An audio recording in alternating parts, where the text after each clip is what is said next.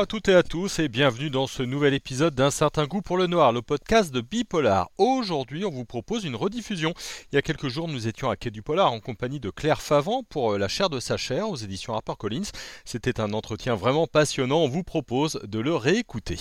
Et merci à tous de nous avoir rejoints. Donc, j'ai le plaisir de recevoir avec moi Claire Favant pour La chair de sa chair. Bonjour. Voilà, c'est publié chez euh, HarperCollins Noir. Ça, vient de sortir. Euh, c'est un, roman autour notamment d'une mère de famille, Moira O'Donnell. Est-ce que vous pouvez nous, nous la présenter? Comment est-ce qu'elle est née dans euh, votre esprit, cette mère de famille? Alors Moira, c'est une jeune femme en fait qui est issue d'une famille nombreuse. Sa mère a autant de conjoints que d'enfants presque euh, dans son, dans son passé. Elle a besoin d'exister au travers du regard des hommes. Et euh, donc euh, Moira, qui est l'aînée, en fait, s'est retrouvée, alors je l'appelle comme ça dans le livre, mais parce que bon, c'est vrai, en fait, elle s'est retrouvée boniche en chef, c'est-à-dire obligée à la fois de, de suppléer aux, fonctions de sa mère, et puis euh, de, de, parfois de protéger euh, ses frères et sœurs des beaux-pères indélicats, comme ça peut arriver très souvent. Et donc, euh, du coup, bah, elle est, c'est déjà une survivante dès, sa jeunesse, et malgré toutes les promesses qu'elle a pu se faire de ne pas copier le modèle de sa mère, mais finalement bah, c'est plus fort qu'elle. Quoi. Elle a besoin, elle aussi, d'exister au travers du regard des hommes. Et euh, bah, très jeune, elle se retrouve enceinte. Et donc son, son premier garçon, Peter, en fait, qu'elle a appelé comme ça en référence à Peter Pan, puisque pour elle, ça a mis fin à son enfance. Euh, elle se retrouve euh, maquée avec un, un, homme qui là-bas, qui, qui est un vrai voyou. Et donc, bah, finalement, elle a jamais pu vivre. Et dès qu'elle a l'opportunité de profiter un petit peu, même dans un contexte qui est dramatique, mais finalement, son envie de vivre est plus forte que tout, sa résilience est plus forte que tout. Et puis, elle, elle a vraiment besoin de, compenser tout ce qu'elle n'a pas pu vivre quand elle était jeune. Ça en fait un personnage à la fois un petit peu égoïste, enfin égoïste par moment et en même temps qui assume ses responsabilités, mais avec cette envie de vivre désespérée. Ouais, c'est-à-dire que le, contexte fait qu'on pourrait sombrer un peu dans le pathos, dans il lui arrive euh, malheur sur euh, malheur, mais en même temps c'est une c'est une vraie c'est une vraie battante quoi. C'est un caractère qui, qui avance. Bah, tout à fait, parce que du coup, elle se, elle se retrouve maman solo avec trois enfants euh, quasiment dès le début du livre. Et puis, bah, sa petite dernière est malade, donc en fait, euh, elle n'a pas le choix. Euh, aux États-Unis, euh, si on n'a pas un bon métier avec une bonne couverture sociale, eh bien, la vie est très compliquée. C'est-à-dire que les dettes s'accumulent assez facilement. Et elle, pour pouvoir à la fois payer ses dettes et faire survivre ses enfants, les nourrir, les habiller, etc. Mais elle est obligée de cumuler les emplois, elle n'a pas le choix. Et donc oui, c'est une battante parce que bah, de toute façon, enfin en gros, elle est en mode survie, quoi. C'est-à-dire elle a, vraiment pas le choix. C'est il faut, enfin il faut continuer parce que parce que il faut payer, il faut il faut nourrir, voilà. Est-ce qu'il lui arrive tout ça euh, Est-ce que vous lui avez fait arriver un petit peu tout ça parce que ça relève ou ça révèle encore mieux son caractère de, de battante ah oui, oui, oui, bah, je dirais que oui, je la voulais comme ça, je la voulais euh, euh, forte et, et, et, fragile à la fois sur d'autres sujets, c'est-à-dire que voilà, cette part d'égoïsme qui, qui, fait que la vie prend le dessus sur tout, même euh, dans des moments improbables. Et puis, bah, vraiment, ce qui m'intéressait plus, c'était cette capacité de résilience, en fait. C'est vraiment le, ce fait de, de, de, dire de toute façon en mode survie, on rentre en mode euh, bah, il faut il faut continuer quoi. Il faut y aller. Et alors c'est une battante oui mais dans ce sens-là c'est-à-dire c'est vraiment le mode bah j'ai pas le choix il faut il faut il faut que j'aille à la phase suivante que j'aille à demain et puis à demain et puis voilà. Vos, romans souvent euh, sont taxés d'un peu psychologique en tout cas euh, les, retours, c'est beaucoup les personnages très bien construits, la psychologie euh, très bien construite. Comment, je vous fais plein de compliments, mais, ils sont vrais. Euh, comment est-ce que justement vous les, construisez? Est-ce que c'est des gens, vous faites des fiches, vous, vous imaginez tout ce qui a peut leur arriver D'autres auteurs nous disent qu'ils ont des bibles complètement sur leur roman avant d'attaquer. Comment est-ce que vous vous faites? Oui, bah, j'ai aussi, alors peut-être pas de, de, 200 ou 300 pages comme euh, Bernard disait tout à l'heure. Euh, moi, je suis plutôt euh, sur un, enfin oui, un passage détaillé où je sais comment ils sont physiquement, et après moralement, je les cerne plutôt dans ma tête, c'est-à-dire que au fur et à mesure que je construis mon, mon intrigue, je, je sais exactement comment ils vont réagir, à quel moment, et c'est en écrivant après que je que je peaufine le, caractère, euh, quitte à parfois modifier des choses pour, euh, pour que la réaction soit plus adaptée. Mais voilà, effectivement, c'est euh, des personnages qui sont créés d'avance. Alors pour elle, pour, tous les autres du livre, des, gens comme, comme Bruce, par exemple, pareil, qui a été pensé longtemps en amont et ou avec une famille compliquée aussi pour pouvoir lui donner toute sa profondeur. Et du coup, quel est votre rapport à vos, personnages, vous, leurs créatrices euh? ben, ils, vivent, euh, ils vivent dans ma tête, on va dire, le temps du roman. Voire même pour certains de ce roman-là un peu plus longtemps, ils se sont accrochés en disant ah, faut une faut une suite. et puis euh, d'autres, bah, après en règle générale, moi j'estime que je les amène jusqu'à la fin du livre au point où moi je voulais les amener et où là je peux les laisser partir en fait. Bon c'est c'est bizarre, mais c'est comme ça. Et du coup, après, je, les ai amenés à un moment où soit, bon, bah, certains sont plus là, soit d'autres sont encore là et peuvent euh, voler de leurs propres ailes. Et là, ils sortent de ma tête. Enfin bon, je les oublie jamais totalement. J'ai quand même vécu avec eux pendant pas mal de temps, mais euh, euh voilà, c'est ça, ça, fait partie du processus en fait. Oui, avec euh, je vais dire euh, à la fin de l'écriture d'un livre, une phase, on va dire presque de dépression postpartum, à chaque fois une retombée d'hormones, une chute d'hormones avec toute la phase de, de enfin voilà, de, de, de, de, chute de morale qui, qui accompagne le processus.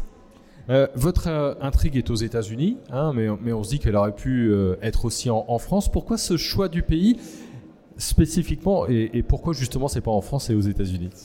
Alors bon, déjà parce que de toute façon, je préfère écrire aux États-Unis parce que, alors là, celui-là, non, mais comme j'ai souvent des tueurs en série, euh, je préfère le situer là-bas pour euh, une histoire d'espace, de, de, de, fin, de logistique par rapport à mes intrigues. Euh, et puis sur ce livre en particulier, il y avait un point de, la législation américaine qui, qui inscrit totalement dans mon intrigue et qui était vraiment euh, crucial en fait euh, à, à, à l'attention du livre. Et donc voilà, ça, j'avais besoin que ça se situe là-bas et dans cet état en particulier, puisque là j'avais quand même euh, le cadre qui, qui était intéressant, ne serait-ce que géographique par rapport à certains points, certains lieux du livre. Ça veut dire que vous voyagez directement là-bas ou c'est plutôt par carte avec de la documentation ou ah, Comment vous préparez ça Non, je suis plutôt moi sur euh, sur carte. Euh. là, disons que j'avais trouvé un, un j'en parle dans le livre, hein, un fait divers qui m'a permis de, de localiser l'intrigue avec les bonnes lois, enfin puisque chaque État aux États-Unis a des lois différentes. Donc là, ça me permettait vraiment de savoir que ce que j'allais raconter euh, était était possible. Et puis après, je bah, je me renseigne, je cherche, je je, euh, je visite, je, je, je, vais jusqu'au parking euh, tant que c'est possible avec euh, Google Maps, enfin voilà des choses comme ça quoi. Et puis après bon ça m'est arrivé de d'aller sur des agences immobilières américaines pour visiter des maisons, pour voir un petit peu ce qui change par rapport à nous.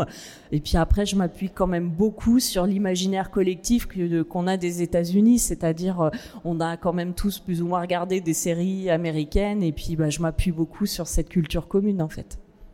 Un, petit mot, euh, je reviens un petit peu sur, euh, euh, vos personnages. je pense au héros de Inexorable, de Owen dans Les Cicatrices vous leur épargnez pas grand chose.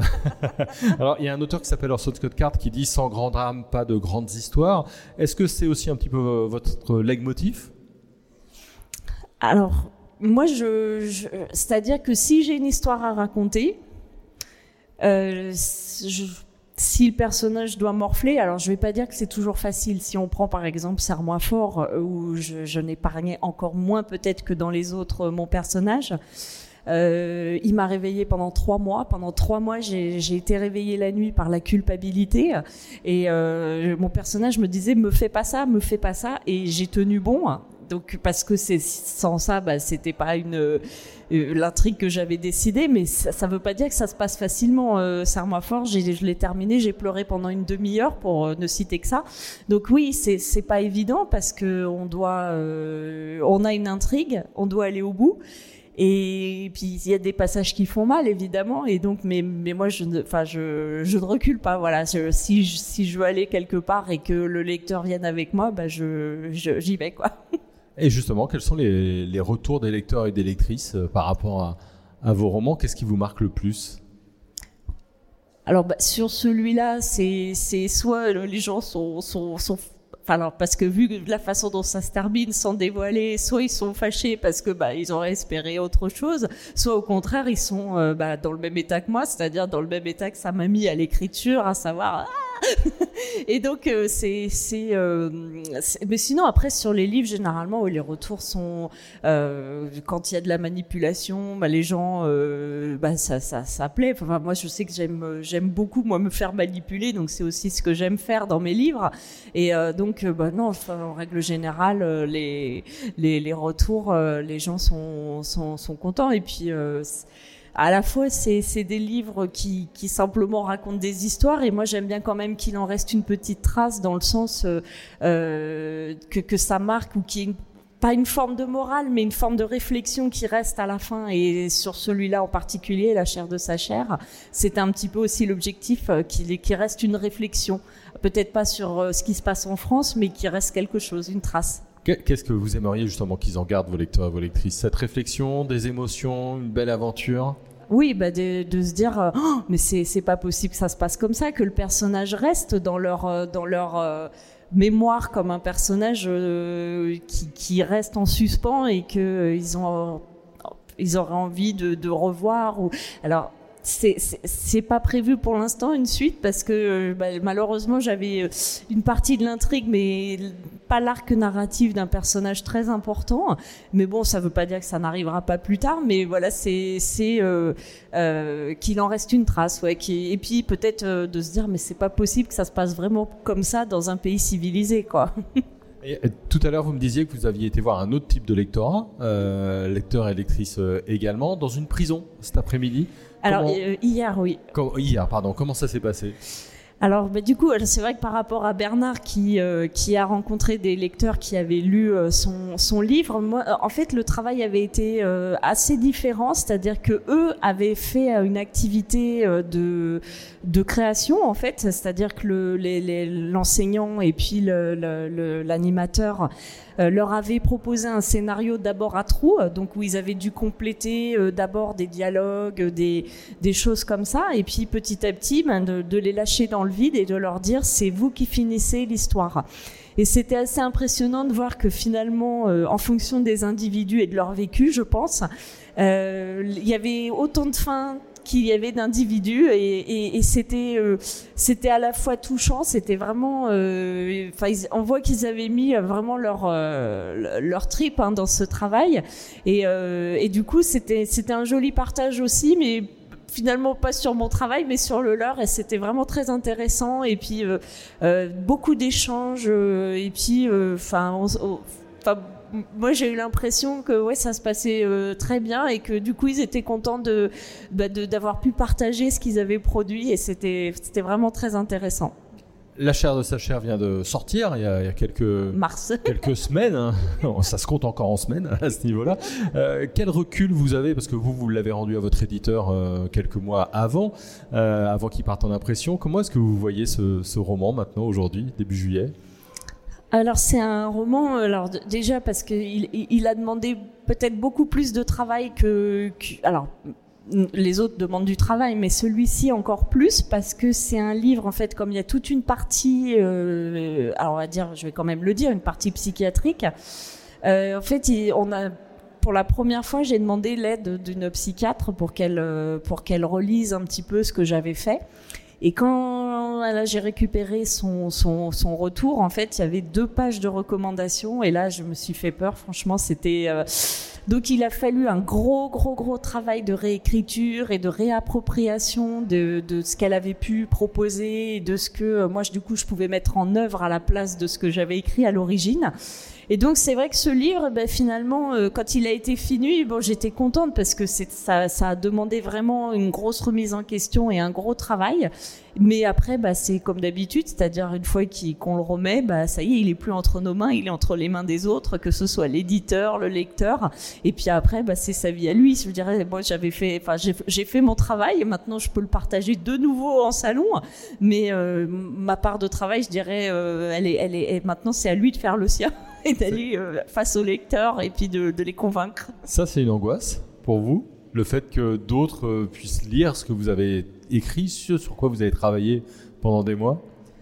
Non, pas particulièrement, parce que si, si on fait la démarche de vouloir être publié, on sait forcément qu'on va être lu. Donc en fait, ça fait partie du, du, deal quelque part. Euh, donc c'est vrai que ça, ça, fait partie. On sait qu'il va être partagé, qu'il va être lu, qu'il va être aimé, qu'il va être pas aimé. Enfin, c'est le jeu, je dirais. Hein. De toute façon, une fois qu'on qu'on est dans, le, dans, le, dans la dynamique de publication, on sait que de toute façon, on n'y échappe pas et qu'on n'échappe pas au, regard et puis à la vie aussi des autres, tout simplement. On est à, à Quai du Polar, vous allez rencontrer des lecteurs et des lectrices. Ils vont tous et toutes vous poser la question sur quoi vous travaillez maintenant? Eh ben c'est pas bien, mais avec le confinement, c'est je travaille pas pour le moment. Parce qu'en fait euh, j'ai eu un, gros coup de mou en fait de d'avoir besoin de revivre un petit peu, tout simplement pour euh, bah, pour avoir envie de nouveau parce que quand vous êtes chez vous en télétravail, vous arrive plus rien quoi. Et c'est c'est vraiment euh, je dirais presque destructeur en fait. Et du coup là je suis contente de pouvoir revivre à nouveau des choses pour euh, pour euh, bah, récupérer en fait cette envie, cette euh, cette dynamique et puis même tout simplement de redevenir auteur, bah, ça redonne envie d'écrire en tant qu'auteur aussi, pas seulement en salon, mais, mais ça fait partie d'un tout et il y a eu un moment pénible et voilà, ça y est, j'en sors. eh ben très bien, merci beaucoup, euh, merci d'avoir été avec nous. Alors, puisque nous sommes en direct sur les réseaux sociaux, on a une question de quelqu'un, Jessica. Bonjour Claire Favant. Bonjour. Alors, vous avez justement mentionné la documentation autour de vos polars et justement, nous avons une question d'une autrice, d'une lectrice, donc euh, qui te demande en fait si euh, vous euh, vous inspirez également de votre cercle, de la vie de familiale, de vos cercles d'amis pour créer vos personnages. Alors les personnages, le cercle d'amis, pas forcément, mais effectivement j'ai des personnes euh, dans ma famille assez euh, qui ont des, quand même des caractères assez marqués. Et oui, je pense que forcément, on retrouve certaines typologies de caractères, euh, euh soit dans le côté euh, dominateur de certaines mères, pas la mienne, hein, mais dans la famille, et puis manipulateur de certains autres. Je pense que il faut avoir, enfin, je pense vécu les choses de l'intérieur pour pouvoir bien les les les faire revivre. Enfin, je, je dis pas que c'est obligatoire, mais bon, ça aide bien, je pense, pour être capable de retranscrire. Donc euh, oui, ça a pu m'arriver, mais, après, il y a beaucoup d'imagination et de choses que, que je prends. J'aime bien me projeter dans la tête des autres, donc ça fait aussi partie de la démarche et de la création. Ça veut dire que vous êtes tout le temps en observation un petit peu de ce qui se passe et des relations Mais oui. Ah, très bien. Mais oui, parce que par exemple, pour ne citer que ça, tout à l'heure, euh, grâce à mon observation, euh, au restaurant, on a évité un drame avec un vol, euh, quelqu'un qui, qui, qui a essayé de voler quelque chose. Et donc, du coup, bah, comme je regardais, j'avais vu que c'était quelqu'un qui était un peu bizarre. Bon, voilà, bah, c'est parce que je regardais que ça c'est, enfin, que j'ai pu signaler ce qui s'était passé. Mais voilà, c'est, bah, important, je pense, de, de regarder les autres, de se projeter dans leur tête, d'essayer de les comprendre, puisque la vérité, par exemple, est une question de point de vue. Si vous demandez à des gens de raconter la même situation, vous aurez autant de versions qu'il y a d'individus. Et donc, euh, c'est, j'adore moi aller dans toutes les têtes et de, de me dire comment lui, parce que forcément, il a arrangé la vérité pour que ça lui plaise à lui. Et j'adore comme ça passer d'une tête à l'autre. Et euh, ça fait partie intégrante moi de mon processus en tout cas. Ok, le prochain roman donc commence dans un restaurant lyonnais. On, l'aura euh, noté. Claire Favre, merci beaucoup. On recommande donc euh, la chair de sa chair, euh, qui est donc chez HarperCollins noir dans cette collection noire. Merci beaucoup. Merci. Voilà, un certain goût pour le noir, c'est terminé pour aujourd'hui avec Claire Favant. On a plein d'émissions en archive. N'hésitez pas à vous balader, vous allez trouver votre bonheur. Et puis si vous avez aimé, vous vous rappelez les consignes. Vous likez, vous partagez, vous en parlez autour de vous. Bonne semaine à tous. Thank